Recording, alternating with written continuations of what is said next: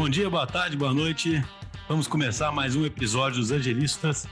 E hoje nós vamos, é, mais uma vez, falar sobre gestão de produtos, que é um tema tão, tão importante hoje para todas as empresas. Né? A gente é, sabe que as empresas, para caminharem nessa jornada de se tornarem digitais, se tornarem mais customer-centric, tanto para atender os próprios clientes internos quanto os clientes externos, né? Cada vez mais elas têm que ter uma visão mais de longo prazo e pensar menos em projeto e mais em produto, né? Então esse é um tema que acaba sendo recorrente, né? A gente já fez outros episódios aqui. E hoje especificamente a gente quer falar sobre como é que a gente, no final das contas, entende, encontra realmente as necessidades dos nossos usuários, dos nossos clientes, né? Como é que a gente faz para realmente é, descobrir isso? Para poder falar sobre esse tema, como sempre aqui o Vinição. E aí, Vinição, beleza?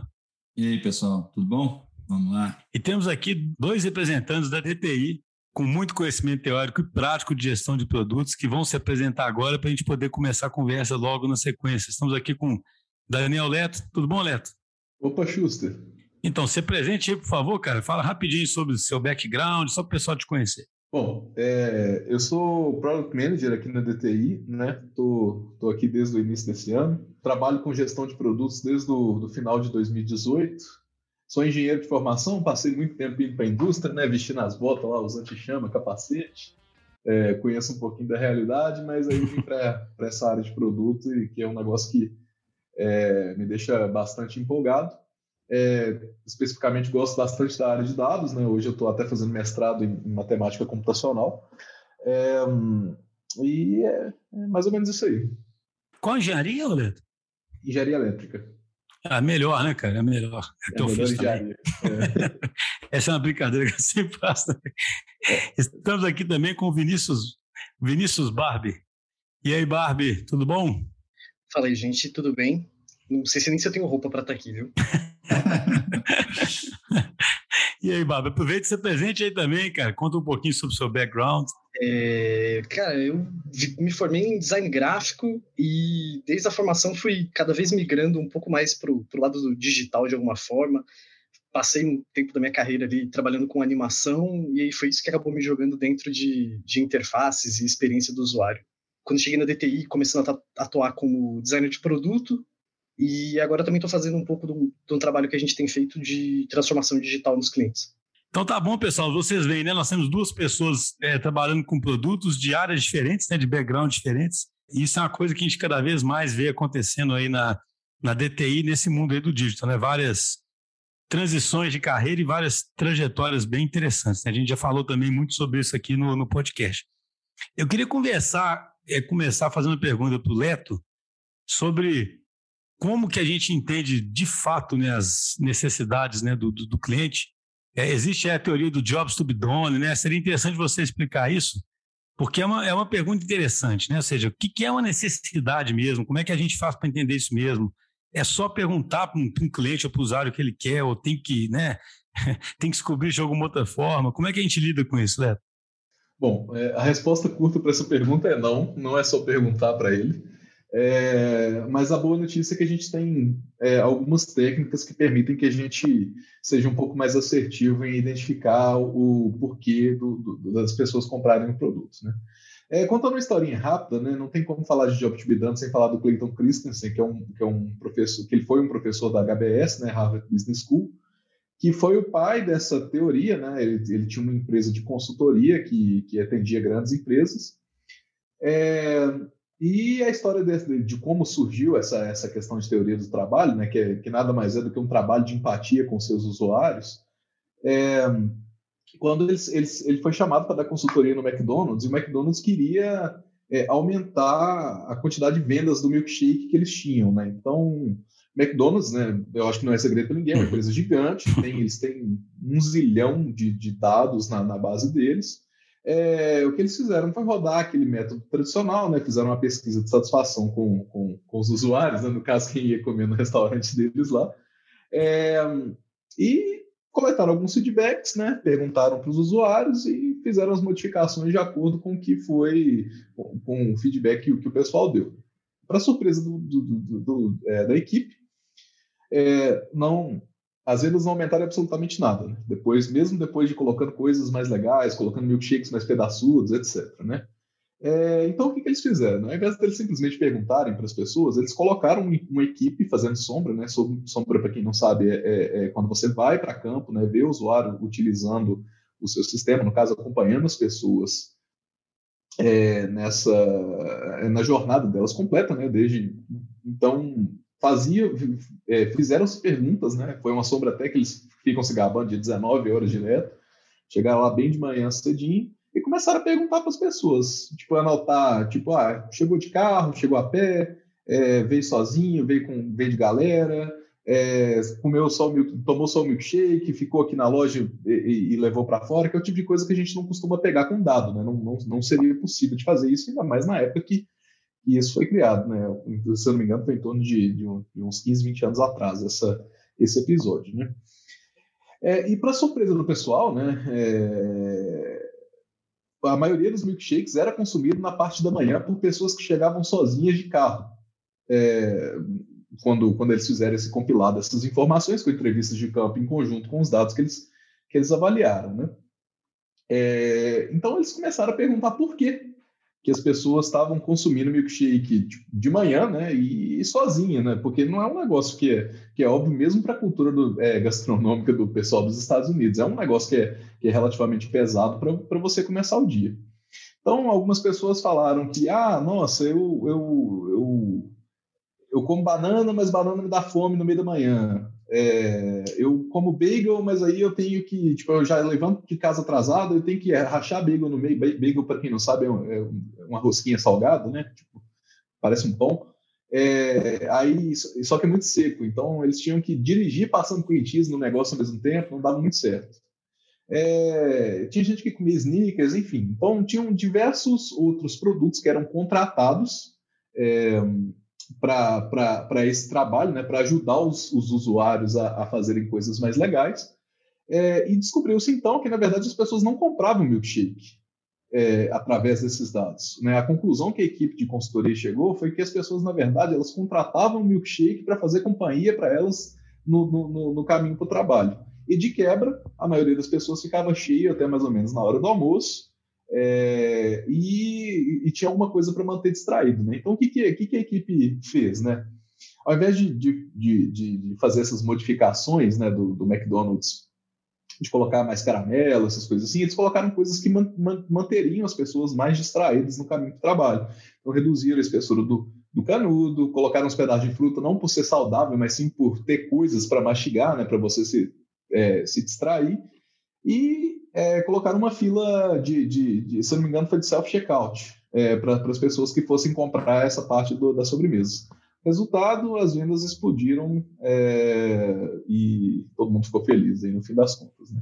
É, moral da história, é, as pessoas não, elas não contratam o seu produto, né? elas pegam o seu produto emprestado para fazer a vida delas melhor, é, de alguma forma, e daí que saiu essa, essa, essa tal dessa teoria dos, dos jobs to be done. É interessante, eu, eu, lembro dessa história também que num outro horário, sei lá, eu lembro que tinha alguma parte assim também que num outro horário o, o Vinição, inclusive, deve vivenciar, agora na pandemia não, né, mas é, já era o contrário, né, porque o cara leva o filho ali, sabe, para poder, depois do dia de trabalho, ele tá cansado, e aí o job do bidone ali é tipo ele ter um entretenimento com o filho, né, e aí se você desse mesmo milkshake aí que o cara demora menino não consegue tomar e a vida vira inferno, porque com, você não consegue ficar com as crianças num lugar desse muito mais que a meia hora, né? Uma hora que eles vão ficando incomodados. Então, assim, isso acho que tem uma mensagem interessante sobre, no fundo, o produto não tem necessariamente um valor intrínseco, né? Porque, assim, a gente tenderia a pensar que, assim, ah, eu faço o milkshake mais gostoso do mundo, né? É, é, é quase que pensasse que sempre o job to be done dele seria que eles têm ele tem que cumprir um, um desejo de um gosto bom ali de um milkshake, né? Eu falo assim, a tendência de todo mundo, não sei se vocês concordam, é pensar muito assim, né? Pô, se eu tiver o melhor milkshake do mundo, pronto, né? Resolvi o problema, né? E não é isso, né? O que o McDonald's fez está falando foi, pô, de manhã cedo era melhor um milkshake espesso, né? Que, que durasse mais para o cara ter, ter companhia.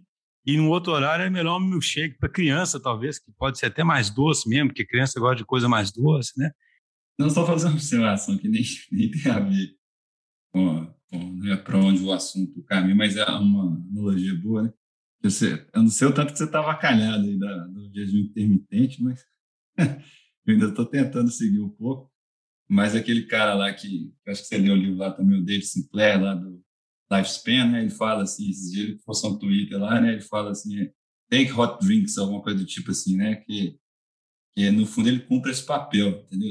O hot drink, ele cumpre o papel de, tipo assim, é que ele vai te saciar, né? Um pouco desse, papel da companhia ali, ele tem um papel ali meio que da pausa, né? Da, da, daquele ritual de você fazer uma pausa ali tomar alguma coisa, né? E, por exemplo, para mim funciona muito bem. De manhã, assim, eu eu antes fazer exercício, embora para cumprir aquele ritual ali de você comer alguma coisa, por exemplo, eu, eu tomo um café assim e me, me, satisfaz ali a necessidade ali de ter aquela pausa ali, aquele ritmo. É, e ser quente você toma devagarinho, né? Não tem como, né? Você vai. Sei que você for meio doidão, né? Eu estava perguntando, só para colocar o Barbie aí na conversa também, se ele concorda com essa questão do, desse valor intrínseco, né? Ou seja, então a gente tem que talvez tirar o foco desse valor intrínseco, né? e, e, pensar a partir de uma outra perspectiva. É isso mesmo? Cara, eu acho que é. Eu, acho que, na verdade, essa questão do job to be done, ela acaba ajudando a gente a entender qual é o valor de verdade que aquelas pessoas veem naquele produto. É, porque talvez se a gente fosse falar do milkshake, e aí pensando lá, na, na, experiência de consumir esse milkshake, é, a gente nunca diria que um milkshake cheio de pedaço, que dá trabalho de, de conseguir consumir, e que vai, vai te fazer demorar, né? A gente parando para se você não soubesse né, dessa relação dos usuários com isso, você nunca diria que esse é o melhor milkshake. E no fundo, uhum. o melhor produto ali naquele momento era era o produto que desse trabalho, que está muito longe do que a gente imagina de experiência. Sabe? Experiência ideal. É, né? E, e, o que acontece é que muita gente, muita gente acaba acaba é, acertando sem querer, né? Tipo, ah, vende muito e acha que é por conta de uma característica, mas na hora que você vai ver é por causa de outra, né? Frustrante, né? O cara achando que é o rei dos milkshakes, na verdade, é só porque o cara... Ele só fez milkshake que dava trabalho de beber, sabe? É, não, nesse caso é até irônico, né? Aumentou a fricção, né? A gente fala que tem fricção para tudo, né? Nesse caso, aumentou a fricção para o consumo do milkshake, né? Então, vocês conseguem pensar agora em algum exemplo é, mais próximo aí que vocês tenham vivenciado no mundo de, de produtos digitais, onde é, essa abordagem tenha mostrado uma diferente necessidade? É, eu tenho, eu acho que tem um exemplo que a gente vive muito no cliente que é a, a tal da planilha do Excel. Você perguntar para todas as pessoas que a gente tem entrevistado nos nossos produtos, né, ou nas áreas que a gente tem atuado, é, todo mundo fala que o que eles têm que fazer, ah, eu preciso colocar esses dados do Excel em algum lugar. E quando você vai ver e avaliar aquilo ali a fundo, nunca é sobre escrever o dado no Excel. É sempre sobre alguma coisa que está por trás daquilo, alguma análise que vai ser feita, ou alguma forma que aquele dado vai ser transformado e alimentar algum outro processo. É, acho que então acaba tendo um pouco disso do, do dia a dia de entender o, a motivação por trás de alguém estar tá fazendo o que ela faz, ajuda a gente a fazer um produto que, às vezes, a pessoa nem esperava que podia ser um produto. De que é, no fundo, as pessoas estavam achando que ela ia ganhar uma planilha de Excel melhorada, e aí você faz um, um outro produto que não tem nada a ver com aquilo, que é sobre visualização de dados, ou sobre a automação de algum outro processo que estava no backstage dessa, desse processo, e, e que acaba sendo, ali que se gera muito valor mesmo. É impressionante como é que a gente vivencia isso, né? Tipo, especialmente em clientes mais tradicionais, que eles, é, quando a gente está falando de, de, consultorias ou integradoras de software, a gente normalmente, eu, eu escutei alguém falando esses dias, é, a gente normalmente chega com a, com a jornada, enxergando só um pedacinho da jornada, né? Porque como é que normalmente nascem essas coisas, né? Alguém tem alguma ideia é, na, na, nas áreas de negócio, o pessoal junta com a TI, decide o que vai ser feito e, na, e só na hora de implementar, né, na hora de fazer o delivery de fato, é, eles, eles, eles entregam para outra, para uma empresa terceirizada, né, tipo, é, para ela poder fazer o desenvolvimento do software, mas esquece que grande parte do ganho vem dessa, justamente de, de, de ter todos os atores envolvidos em todas as etapas. Esse exemplo que o, que o Vinícius deu é excelente, da, da, da, tal da planilha de Excel. Esses dias eu vi, inclusive, né, uma demanda que chegou mais ou menos assim para a gente, ah, não, a gente precisa implementar essa integração com essa planilha de Excel. Era um negócio que, que é até legal, é, é, ele puxa os dados da planilha de Excel e você consegue fazer os lançamentos por, através de uma ferramenta que todo mundo usa. Mas na prática, o que o pessoal é, precisava já existia em outro sistema, mas eles não usavam porque eles precisavam logar em outro sistema. É, às vezes, é, é, quando o, o, produto que as pessoas contratam, né, a teoria do trabalho fala muito disso, é, é, ele, ele só é contratado quando, a partir do momento que ele, que ele é tão bom ou melhor do que o que as pessoas já fazem. Então, se as pessoas já usam a planilha de Excel, para que, que eu vou logar em outro lugar, para mesmo que dê mais trabalho para mim? Né? O gatilho mental que é, o esforço que isso leva, ele, ele é muito maior do que simplesmente continuar fazendo as coisas na rotina. Normalmente, é, vocês citaram esse exemplo aí do, do milkshake, né? Que o pessoal eles identificaram essa questão da, da necessidade muito baseado em observação, né? É, o que vocês diriam sobre método para isso? Né? Tipo assim, é, é, é, é, normalmente é mais por observação, é mais, vocês falaram aí no início sobre a questão de questionário, qual o papel de normalmente você fazer via questionário, qual o papel de você fazer é, de uma forma talvez um pouco mais sofisticada, mais baseada em comportamento? Eu acho que assistir as pessoas fazendo o que elas fazem, em algumas situações vão, vão render esse tipo de informação para a gente né, que acho que é a situação lá do McDonald's. É, mas tem horas que, que, que, a gente precisa de uma entrevista em profundidade, entender um pouco do negócio, do que está acontecendo em volta daquilo que está sendo feito. É, eu acho que essa pesquisa, não só necessariamente perguntando para alguém, mas uma, uma pesquisa de compreender do negócio e aprender sobre realmente aquilo, pelo menos me ajuda demais a entender esses jobs to be done, às vezes das coisas que a gente tem feito. Principalmente se é algum algum processo complexo, sabe? Alguma coisa que não é óbvia, não está muito no nosso dia a dia se a gente não trabalhasse com, com as equipes que a gente trabalha. É, é, muito difícil você escutar alguém falando que ela vai preencher uma planilha e, e associar com a razão real daquilo que está sendo preenchido ou onde que aquilo gera valor. É por isso que a gente reforça muito essa ideia do, é, da filosofia da TI de, de trazer os líderes para a trincheira também, né? justamente para a gente tem uma visibilidade. E aqui a gente não está desprezando a importância de, de, de decisões data-driven, não, pelo contrário, gente.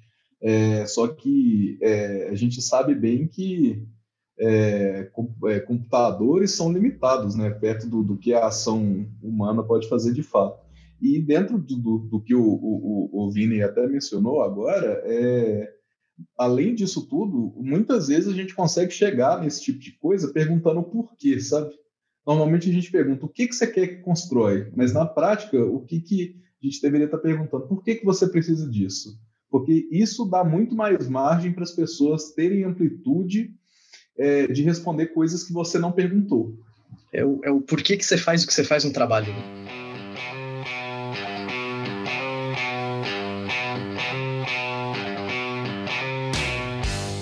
Pessoal, queria lembrar a todos que estão nos ouvindo que os episódios de Os Agilistas também estão disponíveis no YouTube. Lá você assiste esse e outros episódios, além de ter acesso ao conteúdo de nosso podcast de forma visual. Além de nos ouvir, agora você pode nos assistir. É só procurar Os Agilistas, se inscrever e ativar as notificações para receber nosso conteúdo em primeira mão.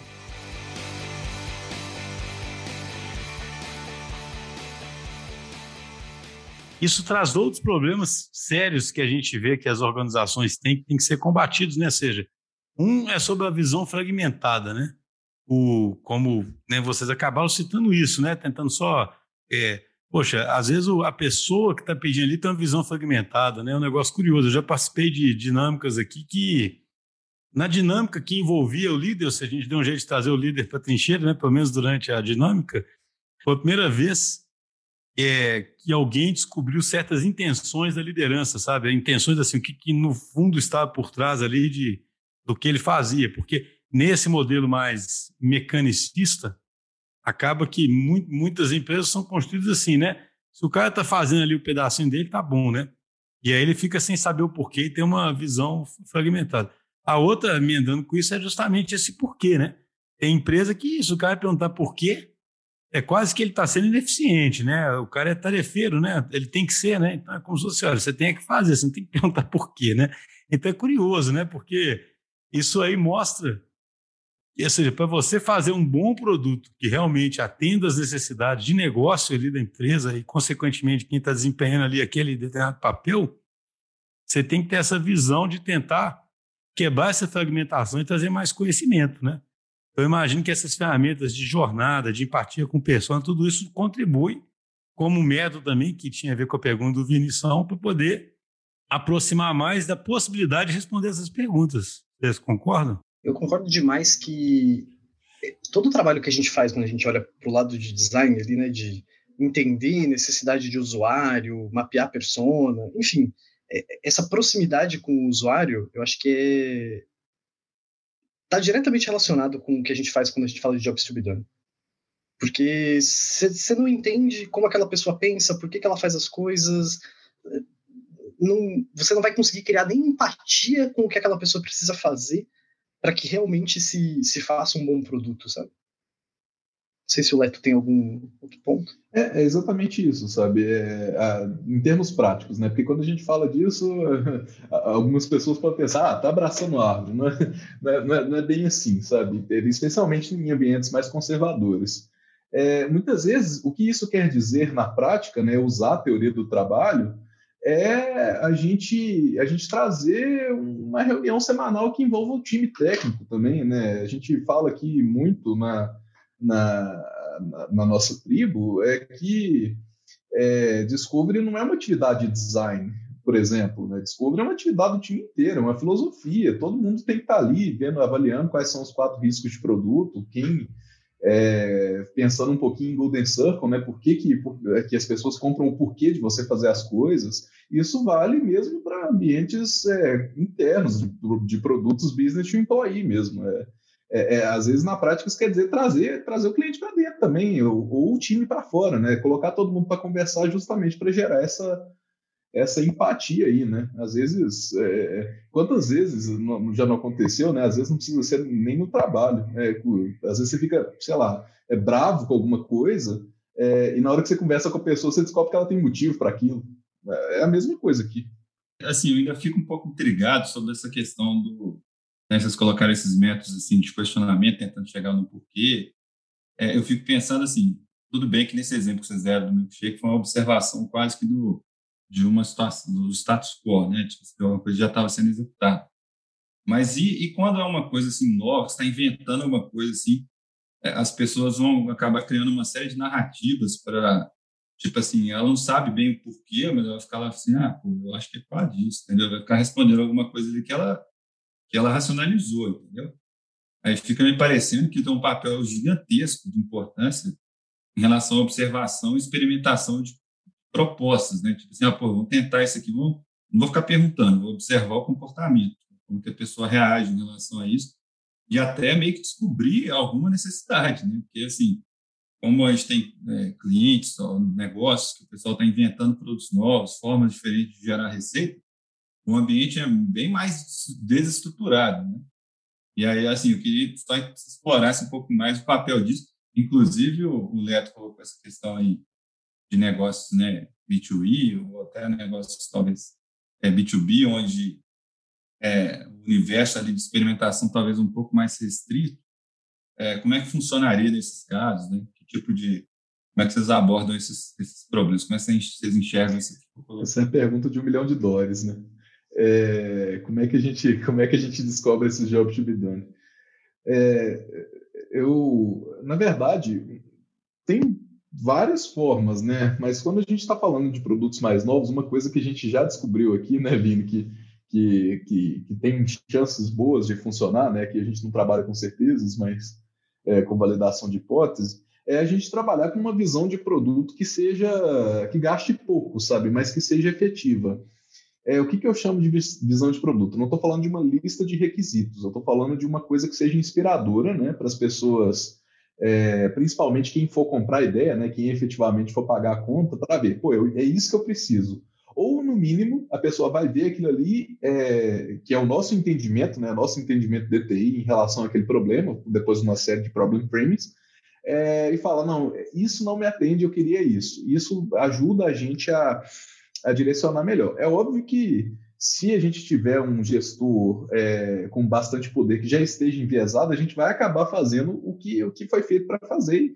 E pode ser que, que, que ele tenha motivo para aquilo. Né? Esse motivo ele pode variar desde de motivos pessoais dentro da empresa, né, de crescimento, até outros motivos, como, por exemplo, ter que fazer o desligamento de alguma coisa que vai dar muito problema se, se, se não desligar, sabe? É, é, é nessas horas a gente tem que ficar é, de olho, né? principalmente por, de tentar entender por que, que essas visões chegam enviesadas. Mas na prática, uma visão de produto pode ser um protótipo de alta fidelidade, por exemplo. A gente já, já, já tem um caso bom de sucesso aqui que, ao invés da gente propor uma série de requisitos, a gente chegou lá, apresentou na reunião um protótipo navegável de alta fidelidade. O pessoal bateu o olho e falou: é exatamente isso que eu preciso. E deram as, as devidas, é, os, devidos, os devidos feedbacks aí. E acho que esse tipo de protótipo, quando a gente não tem muito um, vamos falar assim, uma, uma, diretriz clara, né? Ele era um protótipo de muito alta fidelidade, mas não fidelidade técnica. A gente não tinha muita certeza se os requisitos técnicos eram realmente aqueles ou não. Ele estava ali muito só para tentar suprir o que a gente escutou durante o processo de discovery, que, que eram as dores, né, as necessidades da, das pessoas que estavam ali envolvidas.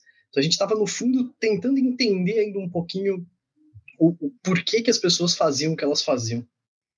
É, não, interessante é, Acho que...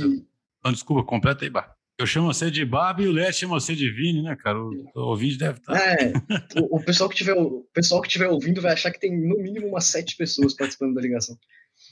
É, a gente estava só fazendo um protótipo no fundo que, que servia para mostrar um pouquinho do. Ó, isso aqui é o que a gente entendeu uhum. do que você falou para a gente. A gente vai detalhar, refinar e, e tentar entender as minúcias técnicas de como executar e até talvez algumas das definições ali, mesmo que fossem visuais, mais para frente. A gente só precisa que você confirme para a gente. A gente entendeu direito o porquê que você precisa disso? Estamos no caminho certo. Então, sabe que esse ponto aí eu acho super interessante nessas conversas, sempre vem uns.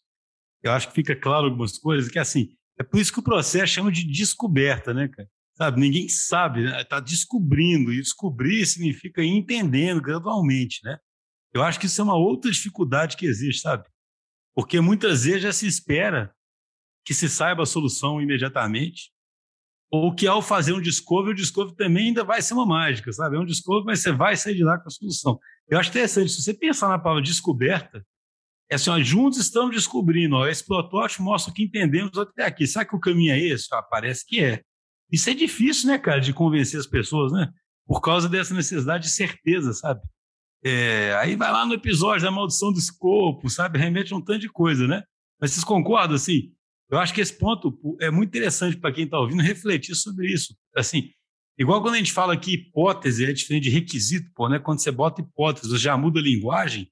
Cara, quando você fala um processo de descoberta, é, acho que todo mundo devia entender que já se parte de uma posição de de saber o seguinte: olha, eu não sei exatamente o que eu quero, eu tenho que ir descobrindo. Inclusive, a gente defende que a descoberta seja contínua, né? Porque é, você vai, né, um produto mais complexo de longo prazo, você vai fazer várias descobertas, não é só uma. Como é que vocês enxergam isso? Acho que não só tem essa, esse, vamos falar, essa apreço, amarração, não sei qual é a palavra, com, com saber a solução, mas com como se tenha uma única solução. É, quando a gente fez esses processos, por exemplo, que a gente citou, acho que a gente tinha uma lista de quatro, cinco coisas que a gente entendia que resolviam de alguma forma aqueles problemas que a gente estava ouvindo, de que gente, nossa, nossa expectativa era validar uma depois da outra, né? Era testar uma e entender se era aquilo ou não, testar a próxima e a próxima. É, eu acho que é um pouco perder até esse essa expectativa de que tenha que ter uma resposta única. No final das contas, a gente descobriu que tem N outras coisas que o produto pode fazer no futuro, mas que, ok, uma delas respondia de imediato à necessidade. A gente até cai naquele, naquele clichê de falar, né, da gente apaixonar pelo problema e não pela solução, mas, assim, é, é, mesmo esse tipo de clichê é um negócio que não está bem fundamentado na maioria dos lugares, sabe? É, é, é por que eu estou falando disso, né? Porque na hora que você para para pensar, é, processos de descobre são muito, muito parecidos com, com processos de método científico, é, que é um negócio que não é novo para ninguém. O que na prática você faz É, você faz uma. Um, você entende o problema que você tem, você modela esse problema é, e depois você ataca esse problema com possíveis soluções, de, da forma menos enviesada possível. E acaba caindo nisso aí que o, que o Barbie mencionou, é, de a gente não ter uma solução única. Às vezes é, tem mais de uma forma da gente resolver a mesma, o mesmo problema, né? E a gente tem que estar sempre aberto é, a, a, conseguir pivotar se a gente achar alguma coisa melhor, né? Obviamente avaliando o custo que a gente vai ter de pivotar, dependendo de qual fase de, é, de implementação de delivery a gente tiver, né? Mas é, é, é, eu, eu, sempre brinco com a galera, né? Às vezes até às vezes pivotar ou desistir de alguma coisa que a gente vê que não está dando certo é um ato de coragem também, né?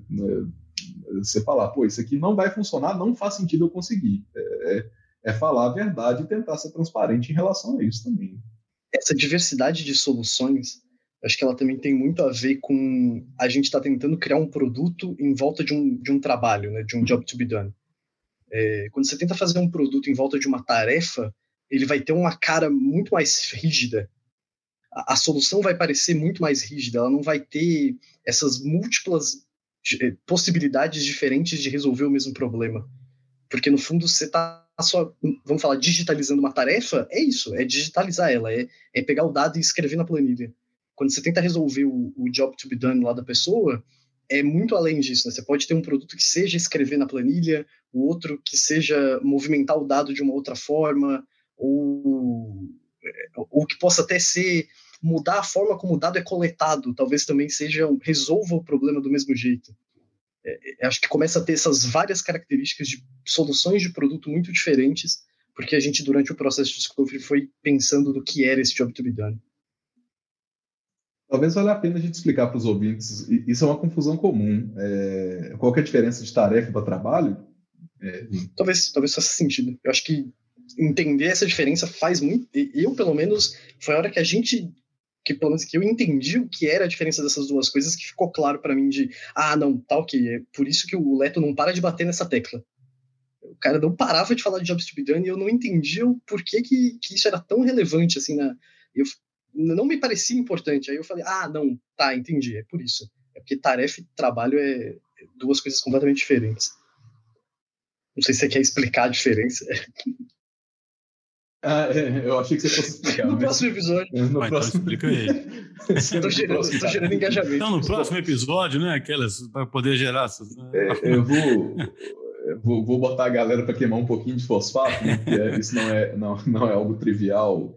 Assim, né? Parece que é, é simples de entender, mas na prática da gente aplicar nem sempre é, é isso. Mas tarefa é qualquer coisa repetitiva que você vai fazer no dia a dia, né? É, exemplo, né? Para que que, é, de novo, caindo nos clichês, mas eu acho que vale a pena a gente repetir é, até isso internalizado. Por que, que, por que, que as pessoas compram uma furadeira, né? Uma, é uma pergunta é, é, filosófica até, mas muita gente vai responder para fazer o furo.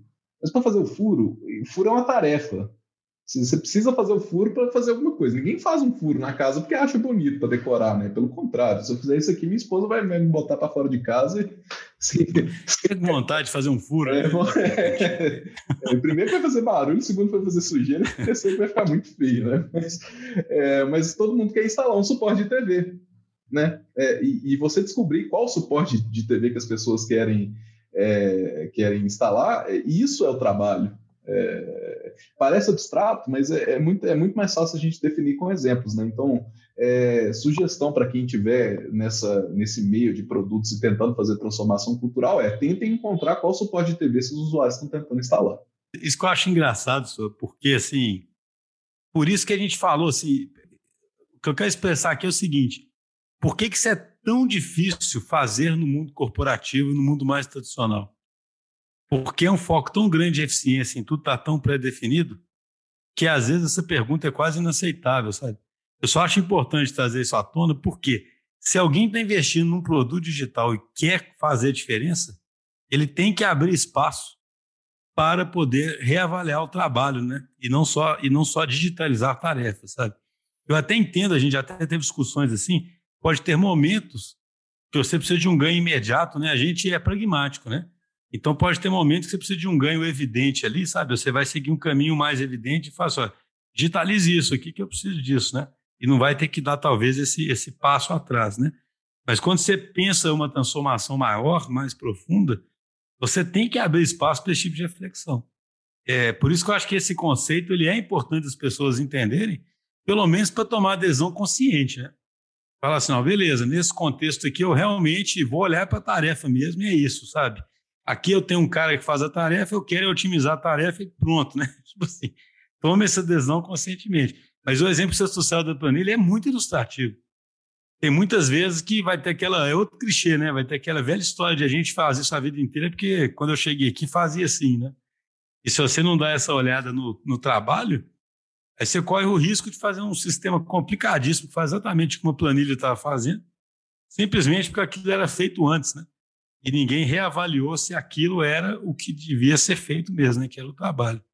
Então, Schuster, mas é, um aspecto interessante que eu vejo, assim, até tentando diferenciar alguns problemas que a gente citou aqui, por exemplo, é, quando você tem um produto que é B2C, em tese, vamos supor que você tem um nível de concorrência grande, é, você tem uma força externa que te faz meio que se movimentar e, e levar isso ao extremo, né? Porque o, o, né, o consumidor ele tem opções, então, assim, se você não quiser fazer, beleza, né? Não faz então, né? Tipo assim, vai... Mas em um cenário que você é mais B2B, em tese é, é diferente, porque, tipo assim, a, o, quem vai usar ali não tem tantas opções, né? Tipo assim, então qual que seria, é, qual que é, qual que é o, ponto maior de convencimento. Então, é uma, uma necessidade, mas, putz, a pessoa vai ser mais produtiva, ou ele vai ficar mais feliz, é, ou ele, o dado vai ficar mais correto, ele vai fazer de uma forma com mais atenção. Qual, qual que seriam os pontos de gancho em cenários? Essa pergunta ela, é, ela é muito boa, é, e eu até fiz uma interjeição perguntando, é, é diferente? Justamente porque tem muita gente, é, muitos tomadores de decisão que acham que é, o usuário não tem que querer, sabe? É, é, é uma coisa que, que, a gente, que a gente escuta muito. Ah, eu vou colocar isso aqui para rodar, isso aqui vai fazer parte dos meus processos agora, é, e o pessoal vai ter que usar. É, o que acontece na prática muitas vezes, né? Os usuários passam a fazer aquilo que você está obrigando é, que eles façam, né? Por exemplo, já é, é, um, software de acompanhamento de estruturas, por exemplo, né? É, exemplo, é, que você, que todo mundo fez é, fazer esse acompanhamento em campo com a prancheta. É, aí você pega e coloca na mão dele um tablet. Agora você vai fazer esse checklist aqui. Só que a prancheta é muito mais flexível. Se esse tablet não for tão flexível quanto, ou se ele, por exemplo, demorar muito para você é, voltar para a base dele e ele fazer essa carga, a pessoa vai continuar fazendo em papel e o que ela vai fazer é chegar e depois passar para o tablet porque ela é obrigada a fazer e na prática você está dificultando o trabalho do seu usuário ao invés de você melhorar a vida dele. É, então, é, é a gente vê muito. Eu não sei se dá para usar esse termo, mas, mas talvez até, até um certo desprezo de algum, de, de, de, do, do pessoal é, com uma mentalidade mais conservadora nesse aspecto, é, de, de, é, de falar, pô, mas aqui não tem disso não, mas na prática o que você está fazendo é, é, é, dificultando a sua vida, né? Porque a sua equipe vai performar menos, porque ela vai ter uma tarefa a mais para fazer. Então, mesmo nesses casos, vale muito a pena a gente prestar atenção em quais trabalhos que o pessoal ter que realizar. No caso de, desse monitoramento de estrutura, né, que, que ele tem que ser inspecionado, é, o que essa pessoa precisa talvez é um espaço para ela estar, é, um espaço que seja flexível, ou às vezes ela precisa de um negócio que só carrega rápido para ela poder fazer outras coisas, né? É, é, é, é legal quando a gente para para pensar, porque aí todo mundo fica feliz e mais do que isso, seus usuários vão te dar feedback, né, seus funcionários, no caso, né, de gestões mais tradicionais, eles vão ser as pessoas que vão trazer as ideias para você, porque eles estão mais perto do campo. É, lembrando que é, é, essa, essa máxima de não, não basta apenas perguntar vale também para os gestores de campo, né, para os gestores mais tradicionais. Cara, não adianta você só pedir ideias para seus funcionários, se daí a pouco você, é, você obriga que eles façam um negócio que, que claramente piora a vida deles. Faz sentido? Eu acho interessante porque eu acho que tem um contínuo aí, né? Assim, igual num cenário de máxima competição por consumidores finais, talvez você vai né? Você tem que, igual o Vinícius falou, né? Foi para o extremo ali, vamos dizer, onde você tem que ouvir tudo mesmo, né? Porque senão você perdeu, né? É, por outro lado, o cara não pode ir dentro do B2B para o outro extremo, né? Que é o que você comentou, né? Fala assim, ah, eu também imponho porque é assim que as coisas têm que ser feitas aqui. E é por pragmatismo, né? Porque, como você disse, você quer melhorar uma expensão em campo, você quer melhorar a expensão em campo. Então, você tem que entender a situação da pessoa em campo e como é que você faz a tecnologia. É, assim, é óbvio, né? Mas é tipo isso, né, cara? Porque se você não, não quebrar a cabeça para pensar como é que eu uso a tecnologia a favor do cara em campo, fazer uma melhor inspeção, mais segura, etc, etc, etc, é, você, é quase que falar o seguinte, então deixa ele continuar no papel né, e depois digitar em algum lugar mesmo, sabe? Então eu acho interessante porque a gente é muito pragmático na, na DTI, né? Isso para mim é por uma visão pragmática mesmo, sabe? Aí é o porquê do que, porquê que o cara está querendo fazer aquilo, né? Porque se no fundo para ele interessa, não interessa é, não tem muito o que mudar, então para que fazer esse tipo de investimento? Né? O que eu acho só que tem esse contínuo. Né? É, é, assim, eu entendo quando alguém fala assim, ah, eu não tenho que atender a... Porque se todo usuário quiser tudo o que ele quiser, entre aspas, né? Na verdade, nenhuma empresa que atende um consumidor é assim, ela vai priorizar um tanto de coisa e vai tentar achar o caminho, né? Mas ela está mais sujeita a essa pressão, né? Que eu acho que é o que o Vinicius quis colocar, né? Mas e no B2E ela, ela tem uma competição, obviamente, menor, mas ela tem essa competição com o jeito antigo que o cara fazia e tem a necessidade de transformar o cara, né? E fazer o cara ficar ou mais produtivo, ou mais feliz, né? Igual o Vinícius falou, o cara mais feliz vai atender melhor um cliente, por exemplo. O cara mais produtivo, né? Assim, tem várias dimensões também que pragmaticamente vale a pena o, cara quebrar a cabeça para entender o job to be done, separar a tarefa do, do trabalho, igual vocês comentaram, né? Fazer experimentação porque é assim que a empresa vai progredir, né? É uma, é uma visão pragmática. Da mesma forma, assim, eu, eu acho que, como você disse, não dá para negar, eu acho que não dá para negar isso, tipo assim, que um, um ambiente talvez B2E, claro que cada caso é um caso, mas falando mais no geral, não dá para negar que a pressão é menor, assim, mas também não dá para negar se você está fazendo um projeto desse, você tá, não está querendo melhorar um aspecto, e isso está piorando, parece meio estranho, né? Eu acho, acho que tem um valor muito grande também esse, essa mentalidade, querer entender melhor os porquês definir melhor o que, que você está tentando resolver ali, usar técnicas de design thinking, esse tipo de coisa, porque às vezes a solução pode ser, inclusive, que não, não tem nada a ver com software, né? Por exemplo, você dar um exemplo bem concreto, a gente estava meio que discutindo, por exemplo, qual vai ser os o papel do escritório, por exemplo, na, na DTI daqui para frente, né? Aí a gente estava discutindo lá com o pessoal de facilities, aí a gente estava lá, pô, será que a gente é, compra um desses softwares aí de, né, de alocação de espaço, a gente até pensou no tempo colocar na Round, que é a nossa ferramenta interna, é, mas tem, tem, um, tem um aspecto, né, que eu não sei se daria para falar que é um be done, né?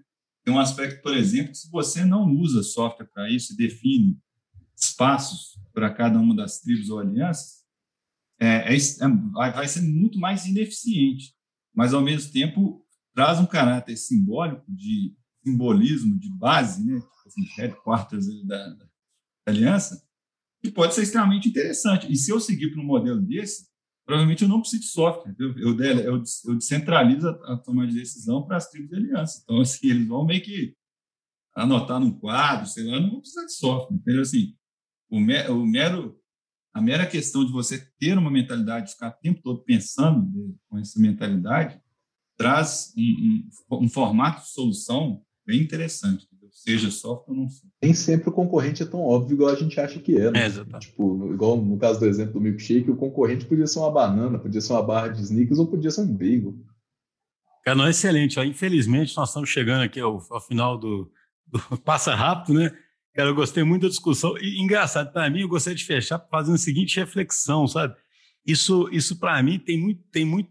A gente fala muito aqui assim, as empresas elas entendem que elas estão num ambiente mais complexo, que elas têm que inovar mais, né? que elas têm que avançar mais. Cara, para isso você tem que botar mais gente no jogo. Botar, botar mais gente no jogo é fazer mais gente, no mínimo, saber sobre o que, que ela tem que refletir, sabe? Eu acho engraçado que isso é tão óbvio por um lado, é tão difícil na prática né, de colocar, justamente porque as estruturas elas tendem a manter o status quo e elas tendem a encapsular a pessoa dentro de uma caixinha e a pessoa ficar ali eficientemente fazendo o que ela já fazia, né? O que nós estamos falando aqui é o seguinte: olha, se você poxa, isso aqui é no contexto de uma transformação digital, de uma empresa ficar mais competitiva, dela entender que o ambiente dela é mais complexo, né? Poxa, se você quer realmente prosperar nesse ambiente, você vai botar mais gente no jogo. E botar mais gente no jogo é fazer minimamente essas pessoas saberem pensar melhor sobre o problema, saber elaborar mais hipóteses, saber descobrir um caminho colhendo mais evidências. É disso que nós estamos falando, né, cara, quando a gente fala de, de produto. É, e não as pessoas simplesmente entregarem uma encomenda de alguém que supostamente sabe a solução e que é isso o que vai acontecer, que a empresa vai continuar no mesmo lugar. Aí depois alguém não entende porque que a empresa não muda de lugar, não tem jeito, né? De mudar de lugar. Assim. Eu queria agradecer muito, acho que foi uma ótima reflexão.